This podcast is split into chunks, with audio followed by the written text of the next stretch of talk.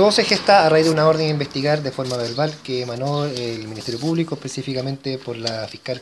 Pilar Werner, el 17 de diciembre del año pasado, en donde se solicitó que el grupo especializado de esta unidad de investigar delitos contra la propiedad concurriera a un robo lugar habitado que afectó a dos cabañas de la zona céntrica de esta ciudad. En dicha oportunidad forzaron las vías de acceso, ingresaron por las ventanas y sustrajeron en seres mayormente de, de mujer, joyas, perfumes, entre otras cosas.